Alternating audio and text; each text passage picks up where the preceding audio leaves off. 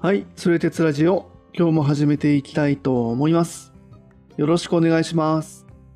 よろしくお願いします。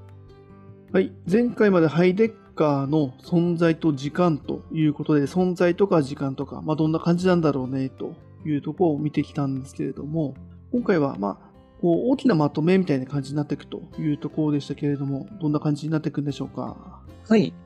そうですね。まあ、やはりそのね、ハイデッカーの思想ってまあめちゃめちゃ広いところに及んでるし、存在と時間っていう本自体ももっといろんなこと書いてるんですけど、まあ、一旦ね、あの今日はまあハイデッカー編の最後みたいな感じをちょっと考えてますと。うんうん。で、まあ、それこそね、兄貴が言ってくれたみたいに、またなんか別の形で取り上げたいなとも思ってるんですけど、その、まあ最初から言ってた、その、そもそも存在と時間って完成してませんよとか、まあ、あと前回言ってた、なんかその、ハイデッカー祭がやっぱ哲学になんかざ挫折したというか、そういうことをまあ言っているんじゃないかみたいな話を、その、何回かこの、えっ、と、ラジオの中でも言ってたあの、木田源さんうんうん。まあ、その方の本を結構まあ元にして今回作ってるんですけど、まあ、その方のこう本の中の記述を元にしながら、まあ、何がそのハイデッカーを挫折させたのかとか、うんうんうんまあ、どうしてその未完成で終わっちゃったのか、存在と時間っていう、まあ、本が。はいはいはい。っていうところをちょっとお話ししていきたいなと。で、多分なんか、なんとなくね、その、これまでのお話の中で、まあ、ハイデッカーなんか凄そうみたいなところは、うんなんかね、伝わったんじゃないかなって思ってるんで、うん、まあそうはね、確かに刺さるところはね、人それぞれだったりするかもしれないけど、うん、前回は個人的には面白かったかな。うん。うん、よかったよかった。まあ、その中でも、じゃあ結局そんな、なんだろうな。これまでと結構その哲哲学者はさ、なんか、人生をかけて何かを完成して、で、亡くなっていって、次の人が乗り越えたみたいな、なんかそういう流れで話すことが多かったかなと思うんですけど、まあ、それある種完成しなかったとか、自分自身の中でも、なんだろうな、こう、いろんな思いがあったハイデッカー像みたいなものを改めてちょっとお伝えしたいなというふうに思ってますと。はいはいはいはい。で、まあね、その、じゃあなんでそのハイデッカーがうまくいかなかったんですか？みたいな話も、まあ、細かく掘り下げていくといろいろあるんで、結構シンプルに言っておこうと思うんですけど、木田源さんが書いているところによると、まあそれは単純にその未完成でなんか書き切られなかったとかっていうよりも、そのハイデッカーがやろうとした方法論とかその道筋に問題があったんだよっていう風に言ってたりしますと。うーん、そうなんだ。もう、へえ。うん。だからなんとなく途中で書くのやめちゃったとかじゃなくって、そもそもやっぱ完成できない理由があったんじゃないかみたいに言ってるんだよね。うーん、それはあれかな、ハイデッカー自身もこう認識してて、つまずいちゃって、もうわかんねえなーみたいな感じになってたってことなのかな難しいなーみたいな。やっぱ難しいわーみたいな。そうね。そうね。うんなんか、なんか、明確にそれを書いたかっていうと、多分そうでもなさそうなんだけど、うんうんまあでもハイデッカー自身も自覚してたんじゃないかみたいな話はありますと。うん。うーん。うんそう。で、じゃあこれな、何にその挫折したかとか問題があったかっていうと、まあその前回でその時間の話をした時にお伝えした通り、まあ普通僕らが生きているその、まあ通常の人間の時間の感覚って、まあ現在中心主義うん。うん。うん。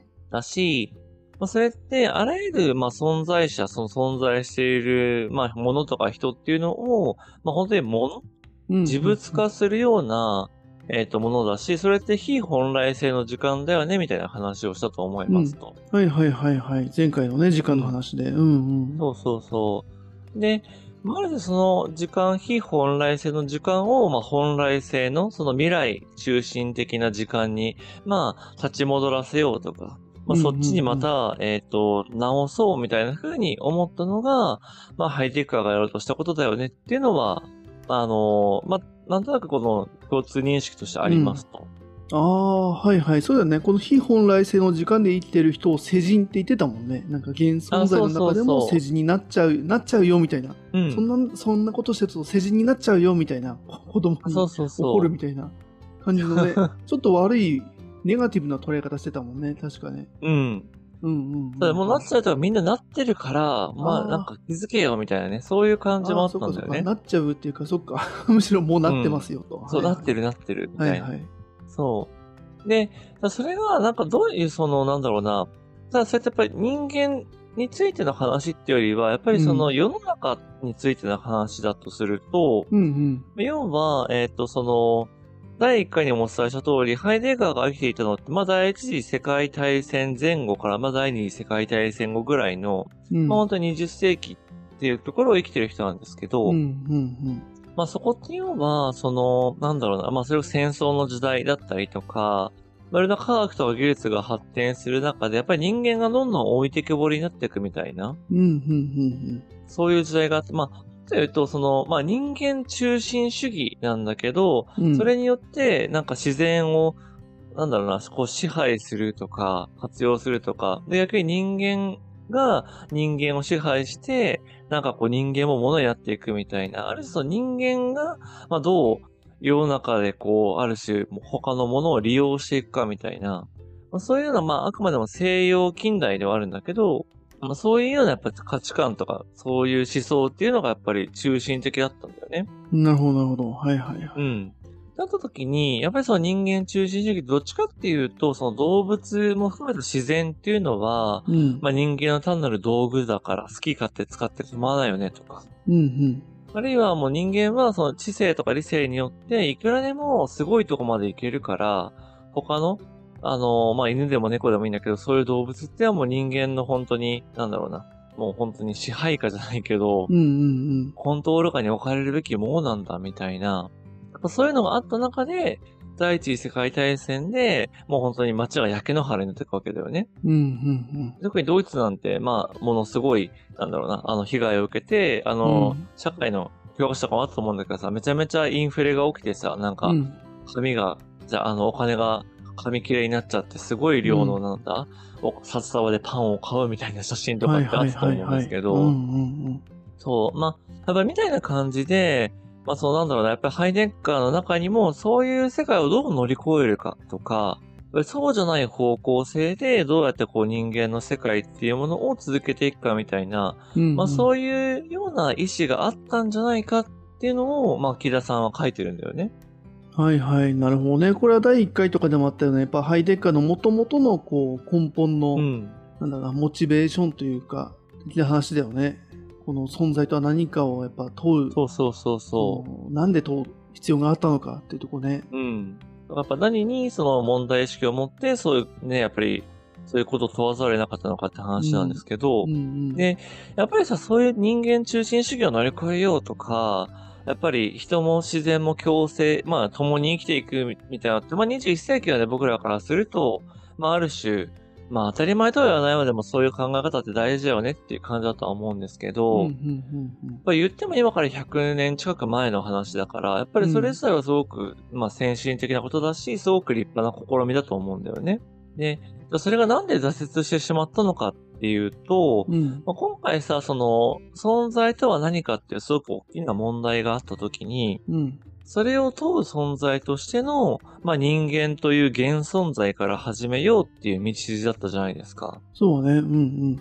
で、実はそれ自体が問題だったんじゃないかっていうことを木田源さんは言ってるのね。おー結構あれだね、根本的なところから否定というか、いや、そうそう。問題があったと。はいはいはい。うん、本当に第一歩からなんか間違ってたんじゃないかみたいな話で、うーん。要は、ね、その、現存在っていうのは、まあ人間なんだけれども、まあ存在とは何かっていうのを問いうるよね、とか、うんうん。あとは非本来性の時間に自分が生きてるっていうことに気づいて、そこからちゃんとその本来性の時間とか本来性のまあ自分っていうのに立ち戻って、まあその中で生きていく。で、それによって、そう人間中心主義をな乗り越えようとか行き詰まりを解消しようってするんだけれども、まあ冷静に考えるとね、冷静に考えると、その人間中心主義の乗り越えっていうのを、うん。人間が主導するっていうのは、おかしいよねっていうふうなことが言えますと。そう。それとも人間中心主義の一パターンでしかないじゃん。なんか人間中心主義を人間が乗り越えるっていうのは、やっぱすごく矛盾っていうかおかしいことなんだよねうん。うんうんなんかパッと聞く、パッと聞くから、その、存在を問える人間から始めようっていうふうに聞くと、まあそれはそれはそうだよねっていう感じがするんだけど、そう。まあさっきのようにね、すごく立派な試みだと。すごくす、その当時の時代の感覚からしても、そこのこう、反反対を行くというか、そこを乗り越える感覚もするから、すごくいい感じがするんだけれども、そうそうそうそう。いい感じがするんだけれども、それで人間中心主義を乗り越えようって言われると、うん。えでもそれって人間がやってることじゃんみたいな。そ、そこの壁が、まず一個あったんじゃないかと。うん。なるほど。はい、はい。うんまあ人間がやってる、人間がやってるから悪いとかじゃなくて、やっぱりその、の、乗り越えになってないよねって話だよね。そのそうそうそう問題、問題の解決手段だったりとか、乗り越えの手段になってないから、そもそもそう、そこをずれてるから、うん。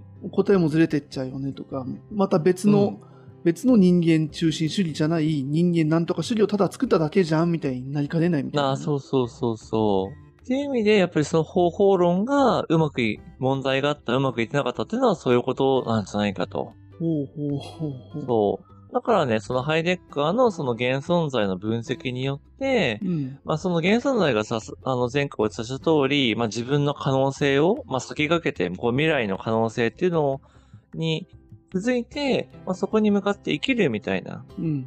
それ自体はすごく、やっぱり人の生き方とか、人の捉え方としてすごく、なんだろうな、深いものとは思うんだけど、うん。でもやっぱりその人間中心主義的な世界のやり方までを変えられませんよね、と。うんうんうんうんやっぱこれが、そのハイデッカーにおいての、まあ、存在と時間の挫折についての、まあ、一個の、まあ、これ説ではあるんだけうん。ど、はいはいはいはい。うん。まあでもその木田源さんってやっぱりハイデッカー、まあ専門家というか、うん。まあそういう方が一つ、あの、話してる内容として、まあ言われてみたら、なるほど、そういうこともあるよねっていう感じは、まあするかなと思いますと。なるほどね。ハイデッカー自身もそこの、こうやっていく中で、あれ、これって乗り越えらんないかもしれないし、そもそも、そう人間中心主義というか自分が乗り越えようとしてたものと同じ土俵の上であって次元超えてないぞ、みたいなあのなんだえっ、とあれアウフヘーベンだっけか。あのしてないぞ。あの、ああ、弁証法的な、うん弁証法的な話で言うと、はいはい。うん、全然そう。できてないぞねまあでもうんあの、弁証法で言っちゃうとね、またちょっと間違っちゃうんだけどね。うん弁証法自体が人間中心主義というかさ、その西洋近代の哲学の流れにあるものだから、うんうんうんうん。まあそういうね、うツールでツールだからみたいなね。あそうそうそうそう。やっぱりハイデガー自身はそのヘーゲルも含めた、その弁証法っていうものを含めたものは全部乗り越えようとしてるはずだから、うんうん。はいはいはい、うん。そう。まあ、みたいなやっぱ壮大な、なんだろう、説明っていうものが、まあありましたと。うんうんうんで、多分ね、まあこういう反省もあってか、その後年、あの、晩年のハイデガーっていうのは、うんなんかね、表現の仕方がどんどん思わせぶりになってくるらしいのね。へえうんそう。例えばさ、その、現存在と存在っていうのは、要は現存在が存在について問うみたいな、うんうん主語現存在で、問うが動詞で対象が存在みたいな、要はそういう、あくまでも主体は現存在である人間だよっていう考え方で、やっぱ書かれてるんだよね。その存在と時間に関しては。うんうんうんでもそれが、なんか、その、後半、晩年になっていけばいくほど、なんか、現存在という開けのうちで、存在が己を告知したり、隠蔽したり、己を与えたり、遠ざけたりする、みたいな言い方をしているらしいのようんうん。うんうんわからんうんわからんよね。わからないね。うん。そう、だから、これは、その、現在中心主義じゃないとか、人間中心主義じゃない言い方をしようとすると、こういうなんか現存在という開けのうちみたいな、なんかよくわかんないやっぱことを言わなきゃいけない、はあそうなんだね。しかも今存在っていうことも出てきちゃってるからある程度そこには迫ってるんだけれども、結局何言ってるか分かりず、とても分かりづらいみたいな感じになっちゃうんだ。そうそうそう。うんうんでもこの言い方も、でもなんとなくなんかよくわかんない難しいこと言ってるね、じゃなくってうん。、うん。確かに現存在はもう主語に置けない要はそうすると存在中心主義が人間中心主義になっちゃうから、ああ、はいはいはい。の、の一つのパターンになっちゃうからってことね。あそうだ、ごめんね。人間、僕ちょっと言い間違えたんだけど、人間中心主義の一つのパターンになっちゃう。そう。で、今のそのハイデッカーの存在が己を告知したり、隠蔽したりとかっていうのは、うん存在がっていう主語になってるじゃん。なってる。うん。そうあこれどっちかっていうと存在中心主義なんだよね。まあ、この言い方は多分しないんだけど、うんうんうん、なるほど。存在っていうのがもともとあって、人間がそれを受け取るとか、はいはい、だからはい。結構ね、なんか、なまあ、神とは言わないんだけど、なんかその、ちょっとそういう、なんだろう、ご選択っていうのかな？なんか、存在の声を聞くみたいなことも言ったりするんだよね。ああ。存在はいの呼び声を聞くみたいな。へえ、あ、そうなんだ。うん。なるほど、難しいね。そっか。うん現存在を通じて、その存在 X っていうものに、あるかないかもわかんないものにたどり着こうとしてたんだけれども、まあ、それは挫折しというか、ちょっと難しそうだと。うんうんうん。だから、結構もう存在っていうものある前提からスタートしちゃってるんだね、こっちは。もう。そうそうそう。うんで、ある前提で考えると、こうしか、その、うん。言えないみたいな、その、ちょっと証明の順番が逆になっちゃってるというか、ある前提になっちゃってるみたいな感じがあそうそうそうするね。そうそう言われると。うん、面白いね。そうなんだよね。うんうんただやっぱり聞いてる人からすると、ちょっとこれ何言ってるかわからんとか、その、うんなんだろうな、そもそもじゃあそれって本当にあるのないのっていうところが納得できないと、なんか、まあ理解できんみたいな。そもそも 何ってるい頃か。、ね、あるのないのでね、ハイデッカーも話してたじゃん、みたいな。そうそそうそうそう。こに違和感を感じる人もいるってことはね、ここいるこう、うんあの、なんだろうな、ハイデッカーのこう年齢に沿ってというか、そうやって見ていくとね。そう。はいはいはい。まあでもね、ハイデッカー自身はそうやって大学の総長とかになったような人だから、うんうんうんいやもうそんなのはお前の議論とか思考のレベルが低いんだみたいにやっぱ言えちゃうわけだよね。まあね、実際ね、ハイデッカーはすごい、うんね、多分深みから、深いところから来てるだろうしねっていうね。そうそう考そうえてる。だろうし、はいはいはい。まあそう、みたいな感じで、その、なんだろうな、まあ、ハイデガーでやっぱ語り口とかやっぱ語る視点も変わっていくっていうのがまあ、やっぱありましたよと。で、まあそこからさらにね、その、今はその存在と時間っていう、まあ本を書くのに挫折しましたよっていう話なんだけど、うんうんうん。なんかね、その、木田さんの本を読んでると、その哲学そのものにも挫折をしたというか、うん、その哲学の限界を示したよみたいなことも書いてあったのね。はいはいはい。そう。これ何かっていうと、その、で、かつ、そのハイデッカー自身は、その挫折したって言ってんだけど、それはなんかい偉大な挫折であって、なんかニーチェ、その、あの、以前やったじゃないですか、ニーチェ、あの、英語回帰とかさ、神は死んだとかっていうところでやってるニーチェとか、まあ、あとはこれ取り上げたいんだけど、シェリングっていう、まあ、有名な哲学者がいるんですけど、で彼らも自分、ハイデッカーと同じように挫折をしたと。そう。でもそれは無能だからじゃなくって、う。うん。積極的な意味あるしものだみたいなことまで言ったりするよね。要はニーチェとかシェリングって過去のまあ偉大な哲学者なんだけどそういう人と、なんか偉大な哲学者こそそう挫折をするから俺も偉大な哲学者だくらいのことを言ってるよね。うんちょっとかっこ悪いね。ねああ、そうなんだ。うんそうそうそう。まあでもなんかそれもわかるっちゃわかるんだけど。なんだろうね。まあ、要はもう哲学っていうのは必然的に挫折する運命にあるんだみたいな、もうそういうところまで行っちゃうのよ。行き着くとこまで行っちゃって。なるほどね。まあ、そんだけ大きなとこまで、概念まで踏み込んだ人はってことね。成功してる人いないじゃん、みたいなね。はいうんはいはい。で、それがね、まあ、じゃあなんでそんな風に言えるかっていうとう、ん。例えばそのハイデッカー、まあ、みたいにって言ってるのかあれだけれども、例えば存在者みたいなものって、まあ、要は、まあ、パソコンであれ、本であれ、ハンマーであれって言ってたと思うんですけど、うん。そういう全部の存在者について、一つの心理とか、なんだろうな、その根本的な、なんだろうな、これだみたいな、うん。存在者とは何か、存在とは何か、この X であるみたいなのを、うんまあ、考えようとか、それを解釈として生み出そうっていう哲哲学者っていうのは、うん。その自分が作り出した解釈のうちに、その哲学者自身、だからハイデッカー自身とか、うんうんうんハイデッカーが考えた思想っていうのも位置づけなきゃいけませんよねと。ああ、はいはいはい。つまり自分っていう、ハイデッカーっていう存在も存在者だし、うん。ハイデッカーが思考したその思考っていうのも、まあ、存在するかどうかは別として、その存在者が生み出したものだっていうのは言える。うんうんうんとすると、その存在者全体の中にそれも含まれちゃうよねと。つまり自分だけは別だとはやっぱ言えないんだよね。そうだね。はいはいはい。で、だから、そうなるとね、あの、要は人間中心主義を乗り越えて、うん。まあ要は、その、なんだ、存在とは何かとか、存在の、例えば呼び声を聞こうとか、なんかそんな風なことを考えたとしても、うん。それってじゃあ、存在者全体っていう思想の中に、その、なんだ、存在者を乗り越えるような思想とか、それを超えた存在とかをつかむような思想って、果たしてあり得るんだっけっていうところまで行き着いちゃうんだよね。うーん、なるほど。ううわ。うん。面白いね。そっか。一、一存在が、その、自分が想定した世界観の中に自分もいて、その世界観について考えてるっていう、その、まあ、矛盾みたいなものだよね。矛盾だったりとか、うん限界みたいなものを、その感じる瞬間があるのかな？そういう大きなことを考えてる人は。そうだね。だから結局そこの整合性だよね。そう、じゃ存在とはこうだって言った時うに、ん。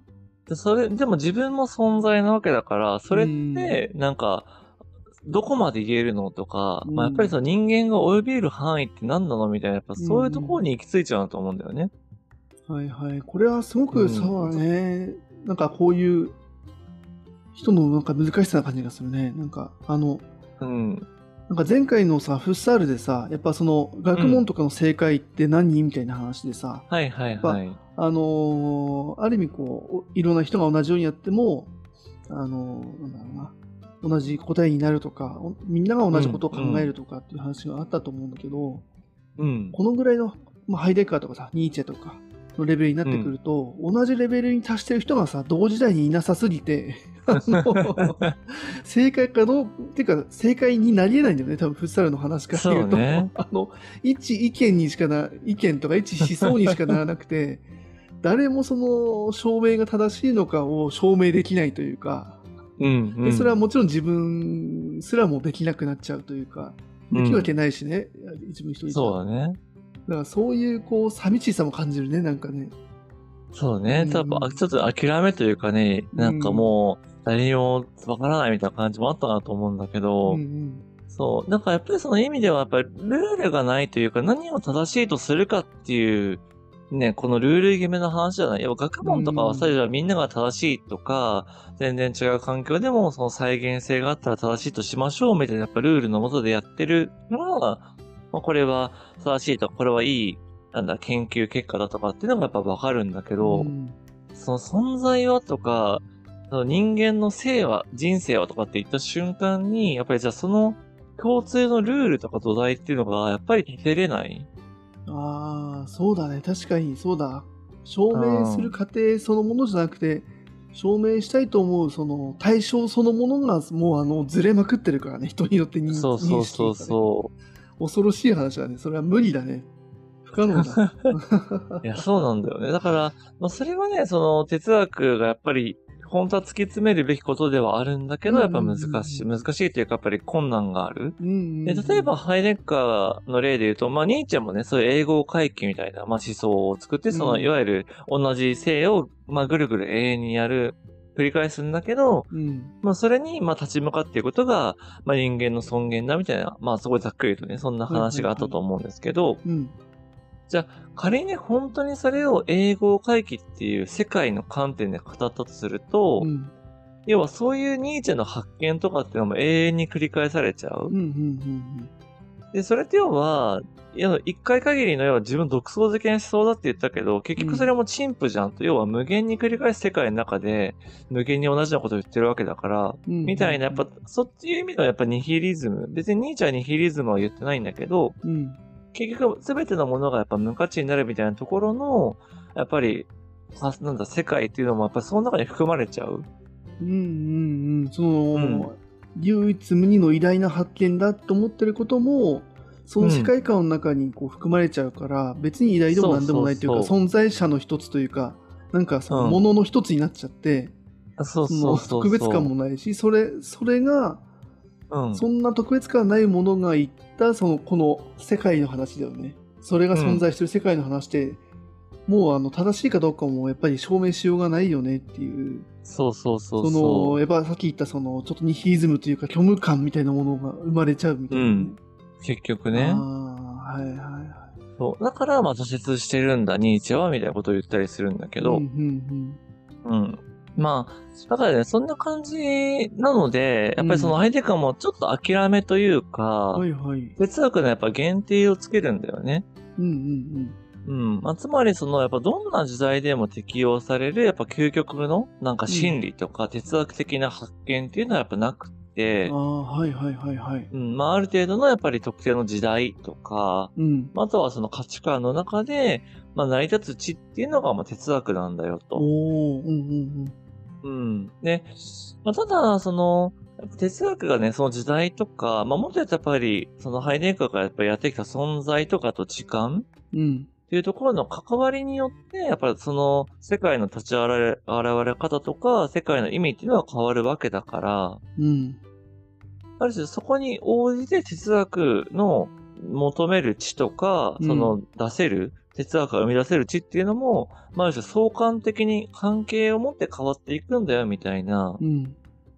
まあそんな風に、まあ、たどり着いたこと自体は、まあやっぱりすごい哲学的な試みなんじゃないかな、営みなんじゃないかなっていう風には、なんか感じるんですよね。うん、そうだね。うん、それは思う。ううんん、うん、うん、そう。なんか変にね、なんか究極の真理はこれだって、まあ、言わないとか言えないことを言ったみたいな。うん。うん、うん、うん、うん。うん。そうだね。でも確かに今回の話でさっきもね、確かに言ったけれども、うん。言ったけれあ、違う違う。今の話でさ、その特定の時代にしか成り立たない？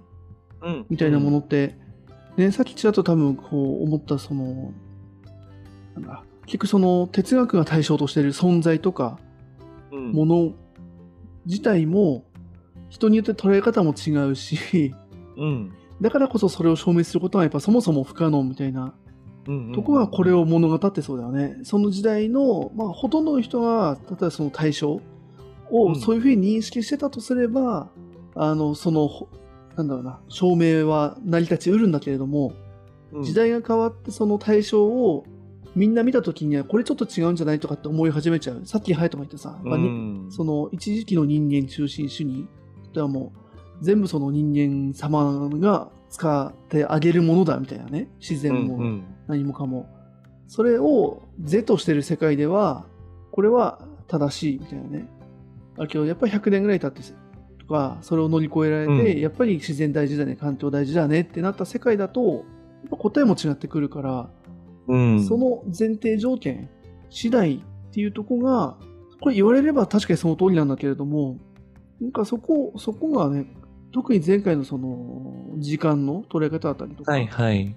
そういうとこから踏まえると、あ、確かにそうだっていうふうになんとなくじゃなくて、論理的にそうだって、こう、ちゃんと言語化してる。うん。うん、うんそこはやっぱ、なんか、あの、どう言おうとすごいよね。あれね。そこは本当にか、うん、思思った。うん。そう。やっぱりね、それが全部伝わると嬉しいなと思うし、やっぱ結論自体がさ、すごくありきたりにも聞こえちゃう。要は、うんまあ、時代とか、まああとはさ、ちょっと今なかった、言えなかったけど、地域とかやっぱり、その、これあくまでやっぱり西洋の近代とか、やっぱヨーロッパ中心主義のまだやっぱり名残がすごいあるんだよね。えー、はいはいはい。うん。やっぱ別にその同じ時代、1900年代とかでもさ、別にその、なんだ、ヨーロッパ以外のところでは別にその自然を支配してやろうなんて思ってない人も全然いるわけだし、ああ、はい、なるほど。ちょっとむしろ熱狂的な振る舞いっていうね。はいはい。うん、共存して、で、それをやっぱり未開人だとか、後進国だっていう、そういうのはあくまでも、その、まあ、西洋中心というか、そういう、まあ、先進と後進みたいに言ってる人たちの、やっぱり価値観の中でしかないから、うんうんうんうん。やっぱりそれ自体がすごくね、狭い世界の見方じゃないかみたいな批判ももちろんあったりはするんだけどうん。、はいはい。うん。でもやっぱりその、今兄貴が言ってくれた通り、なんとなく、みんな違ってみんないいだよね、じゃなくってう、ん。違うっていうのはこういうことだ。要は存在と、その世界との関わり方が違うんだとか、そこに持ってる意味付けが違うんだとか、でもそれは、その時間っていうものを軸にして変えうるんだみたいな、うんうんやっぱりね、そういうことをなんかやっぱり言ってるのはすごいことだし、面白いいろんなことにやっぱり発想が広がっていく。うん。うん。うん、よねっていうのはやっぱ思うんですよね。はいはい。いやー、そうだね。うん。それやっぱすごいなと思わせてくれるっていうね。うん。うんうんうんうん。はいはいはい。いや、よかった。ね、ちょっと一回のね、挫折をなんとか乗り越えて、ここまで来れましたね。まあそうだね。やっぱそれだけ、うんまあハイテッカーのまあ全体像をつかむっていうことが難しそうなんだなっていうのも分かったし、ハイテッカー自身がやっぱりその途中でその存在そのものを証明するっていうことのその多分難しさとかその無理、無理ゲーさに気がついたみたいなとこがうんうんあったんだなっていうのもね、それはやっぱりその、なんだろうな、多分頭いいからこそなんだろうね。じゃないとやっぱりその、うんうん。自分が設定したさ、その答えらしきものを、うんやっぱ、それを多分、ハイテク化ぐらいの頭の人だと多分証明できちゃってるし、できると思うんだけど、でも多分、途中で気づいたのかもね。頭良すぎて。これ証明しても、その、なんか違うぞと。あの、うんうんうんうん自分が本来持ってたその違和感みたいなもののうん対等にならないぞみたいなものに気づいてしまったみたいな、そうねな。んかそういうこう、なんかね、切なさだよね。頭いい人のね。なんかかっこいいね。なんかすごいハイテクは興味が、さ 一応今回最終回やってちょっと興味出てきたな。この、気づいた。うん。ね、よかったら絶対あの、存在と時間のね、その、あ、またちょっとあの、あの、参考文献ちょっとまた個人サボっちゃったんですけど、またうん。書くんで、あの、だけだったらやっぱり読みやすい本とか、そのうんハイレッカーの記述に寄り添って、まあ結構こんな感じだよっていう風に説明してくれてる本とか出てきてるのでうん、う、ん、うん、うん、いきなりね、そのハイレッカーの本そのものに行くよりは、まず絶対読みやすいだろうし、うん。うん、うん、うん、面白いと思います。うん。はい、はい、はい。うんはい。まあ、そんな感じでね、今回その、まあ、ハイレッカーとはやっぱり全体像まで全然触れられてないなっていうところは僕自身思っていて、うん。うん、もっともっとね、まあ、それこそ冒頭大会でお伝えした通りも全集100巻とか出てるような人なので、はい、はい、はい。まあ、それはもうね、無理、無理な話なんですけど、うん。まあでもやっぱりね、またいつか戻っていきたいなっていうふうに思ってますと。いやー、そうだね。なんか、結局、ハイデカー自身を聞いとるとさ、まうん存在ってものを証明しきれなかったみたいなね、うん。とこは確かあるんだろうけど、その100巻のね、聞い取り方次第で、なんかすごい、こう、ものの捉え方とかね、うん。考え方っていうところで、まあ、それはハイデッカーの本意ではないんだろうけれども、うん。すごくなんかね、あの、なん自分みたいなさ、あの、非本来的な、非本来性の時間を生きる者にとっては、なんか、あの、こう、大きな、なんか、学びになるじゃないけどね。うん。なんか、すごい刺激になるような、のが詰まってるんだろうなって思った。うんいやー、ほんとそう。だから、あの、ちょうどこう、ハイレッカーのことやろうと思って僕もあの、刑事上学入門っていうね、すごいなんか罠みたいな本があるんですよ。罠みたいな。入門って書いてるけど、そうそう。んあ、はいはいはい。ハイテッカーの入門本じゃんとかって思って読んだらもうね、挫折っていううんか後悔しかしないような、あの、罠みたいな本があるんですけど、あ、なるほど。入門じゃないんだ。レベルがね。全然入門じゃない。はいはい。うん。まあ、やっぱそれもね、そう面白かったし、なんかその、なんだろうな、ハイデッカー自身の、やっぱりその存在と時間の後に、まあ、書かれたというか、その、うん講義録なんだよね。大大学の授業なのかな？うん。うん。だからその、まあ、言葉、言い回しとかも、まあ、比較的わかりやすい、わかりやすいっていうか、まあ、読み取りやすいみたいなところがあったりするんで、うんうんううんん。やっぱね、その説明とかもなんかいつかしてみたいなっていうのは思ったりしてますね。えー、あ、興味あるね。じゃあ、あの、刑事上学入門、超入門みたいな感じで、ぜひね。そんな難い。しい本なら、うん。うんうん。はいはい。そう。みたいな感じで、まあ、ちょこちょこね、こう、また戻ってきたいなとは思ってますと。うんうんはい。で、じゃあ次回ね、こう、どうしようかなって思ったんですけど、まあ、うんその、あの、なんだ検証学やってこうかとか、メロポンティガとかって言ってたんですけど、やっぱちょっとね、うんこう、ハイデッカーとフッサール続いて、僕自身もだいぶ疲れてきたところと、うん。はいはいはい。あとはね、やっぱりその存在に関して、そのハイデッカーはあくまでもその、近代というかまあ西洋のやっぱ哲学的な観点からしか、ある種見てない、見てないっていうのも変だな。あの、存在と時間の時にはやっぱりあんま語ってないんだよね。うんうんうんでその観点からちょっと次は、あの、もともと言ってたあの中国。の、古代中国の思想にちょっと飛んでみようと思いますと。おー、あ、そうなんだ。んはいはい。で、これもなんか全然関係ないわけじゃなくて、実はハイデッカー自身がね、うん。その、晩年に、あの、実は老子、あの、中国の老子っていうじゃないですか。うんうんあれのテキストを翻訳するみたいな感じで。そう、東洋っていうか中国のね、思想についても結構興味を持ってたらしいんですよ。ああ、そうなんだ。へえ、行き着いた、みたいな感じなのかな。そうそうそう。多分やっぱなんかね、そっちに自分の、なんだ、その存在に対する捉え方とか、うん。まあ物事やっぱ語り方があるみたいなことが、まあなんかあったんじゃないかと思うんですけど、うん。うんだからそのつながりもある中で、やっぱね、うん全然違う広がりを、あるんですよね。その存在とは何かとか、この世とは何かっていうところに対して、やっぱその、うんうんやっぱりその古代とか中国とかってまた全然違う時代も、まあ地域もうん。違う中で、やっぱ語られてることってすごく面白くって、へえ、はいはいはい。うん。なんで、まあちょっとそこをね、あの、実際比較してみるとか、そうんの味わってみるっていう意味でも、うん。まあ中国のいわゆる老子とか創子うん、うん、うん、うん。って言われてる人たちの思想を、ちょっと雑談会とかお便り紹介の後に見ていきたいなっていうふうに今思ってる感じですね。へえ、あそうなんだ。ああ、でもよかった、うんそ。そうだね。しばらくこれ西洋行ったら結構大変だぞって思ってたから、助かいやるそうよね。うんうん。まあ別にね、なんか東洋が楽とかではないけど、やっぱね、ちょっとこう、うんうん雰囲気全然違うからね。あ、そうそうそうそうーん。う。だからやっぱりそのね、どっちかっていうとハイデガーとかもやっぱりこの、なんだろうな、すごい新しい、なんだ、見つめ立たなきゃいけないとか、新しい概念をどんどん設定していって、うんまあ、緻密に積み上げていかなきゃいけないみたいな感じ。まあ、まあ、それはそれで面白いと思うんですけど、うんうんうんでも、あの、えいつだったかな、そのサルトルとかデリダの時だったかにお便りでもいただいたと思うんですけど、うん。うん。なんか滝行を生かしてやりたいみたいなね、お便りいただいたじゃないですか。はいはいはいはいはい。そう。やっぱりちょっと頭で考えすぎたりとか、うん。じゃ本当に現存在ってそ、そんななんか緻密に生きてましたっけみたいな。うんうんうんうん。やっぱ物ってあると思うんですよ、感覚として。なるほどね。こううんそ、の、ハイデッカー自身があれだよね、まあ、滝行と同じでさ、その現存在的な感じで、うん、あの、世界をこう、ちゃんと見えてるんですかね？みたいなね。あの、ブーメランで帰ってくるじゃないけど、ちょっとやっぱりその、自分のバイアスかかってんじゃないみたいなね。話ね。そうそうそうそう。やっぱ何でもかんでもその分析できないし、うん別に釘、ハンマーと釘と板の関係とかそんなね、わざわざそこまで言わなくても、役に立ったらええじゃん、みたいな、まあ感覚もあるはあると思うのよ。普通生きてたらね。はいはいはいはい。うん。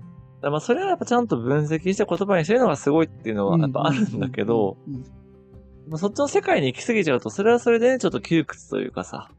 まあそうね、ある程度こう自分が設定したルールとか世界観に縛られちゃってる部分も出てくるだろうしね。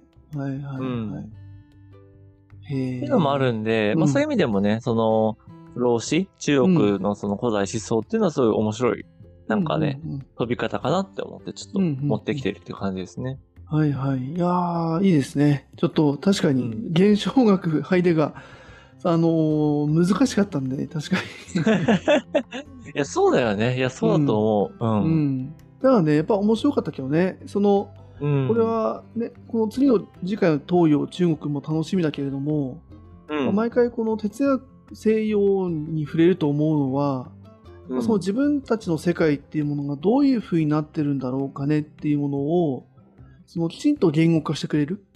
はいはいうん俯はい。瞰で見せてくれる強み、強みじゃないな。なんか面白さはうんあるなと思って、うん、うん。でなんとなくイメージで言うと、東洋とかだともうちょっとね、こう感じろみたいなさ、感じで、はいはいああ、確かにっていう部分も、ね、ある意味、こう、なんだろうな、身体的な理解に近いのかな。確かに、うんみたいなね、そういう驚きと面白さがあって、西洋の方は言語、言葉でちゃんと諭してくれるというか、ああ、うん、うん。理解できるみたいなね。なんかそこがこう、どっちも面白いから、なんかそれぞれの感覚を持った上で、うん。その、身体的な理解に触れていくと、ああ、あのハイテクが言ってたことってこれに近くねとか、ね。はいはいはい。また逆もそうだよね。あの、東洋で言ってたこれとか、禅で言ってたこれって確かハイデッカーを聞いて、うん。ちょっとこう、身体的な理解っていうものをなんとなくこう言語化というかイメージできるようになってきたみたいな、うんうんうん。そういうのも多分あるのかなと思うからね。そうだね。いやうん、あると思う。で、うんまあ途中でさ、そのハイデッカーのあの考える中で、やっぱその存在者の中に自分も含まれちゃうみたいな話があったじゃないですか。はいはいはい。あれ自体が多分ちょっと東洋的というか、やっぱり自分もそのせ自然とかも一緒とか、自分もその自然の中に含まれるみたいなやっぱ感覚って、すごくうん東洋的には当たり前のものとしてあると思うんだよね。はいはいはい。そう。でやっぱり西洋だとどっちかっていうと、やっぱ自分と神とか、やっぱりその人間の理性と対象となる世界みたいな感じで、やっぱそこをパツッと分けちゃってるところがあるから、ああ、そっか。確かに前もあった、ね。結構その違い、ううんうんうんうんうん。は大きいんだと思うんだよね。そっか、人間、さっき言ったその、あれだね、その、特に戦時中とかの、そうん。の人間中心主義みたいなやつに対する違和感の持ち方とか、それの捉え方って確かに違うのかもしれないね。うその、いわゆる東洋的な視点、うちらみたいな、八百万のみたいなのがさ、人間も自然の一部でとかそうさ、自然の憑依がとかって言ってるのと、うん確かに違うのかもね。その捉え方だったりとか、乗り越え方とか、その驚きみたいなものとかもね。う。うんん。ああ。なるほど。そりゃ哲学ね、存在とは何かとかさ、無理だよね。全人類共通の真理とか、ねまあ無理って言うと寂しい気がするけど、とても難しいんだろうなっていうね。そうだね。うんえでもねまあうん無理っていうのはやっぱ一個の考え方、まあ、やっぱそれも価値観だなっていう感じはすごいするんだよね。やっぱり、それ一個の真理があるっていうのってすごく、なんだろうな。ともすると、やっぱり独善的というか、うんうんうん。やっぱりすごい、それはそれで一個の価値観だし、うん。はいはいはい。うん。やっぱりその真理っていうのを積み上げていかなきゃいけないとか、お互いの関係性の中でやっぱり作っていかなきゃいけないっていうのが、まあ割と最近の、なんだそのう、ん関係中心主義というか、うんうんうんうんうんまあただ自分の子っていう人間に閉じるんじゃなくって、もっと開いていくみたいなやっぱり流れっていうのはやっぱあったりはするから、えー、あそういうのもいろいろあるんだね。うん、はいはいうん。やっぱりね、そういう、なんだろうな。生き方、やっぱり、まあ、これはね、常々その、それでツラジオでもお伝えしてるし、僕自身が感じてることだけど、やっぱり、すごく自分が生きてる常識とかやっぱ当たり前って、なんかやっぱいろんなその、なんちゃら主義にすごく、なんだ、影響を受けてる、無意識のうちに。はいはいはいはい。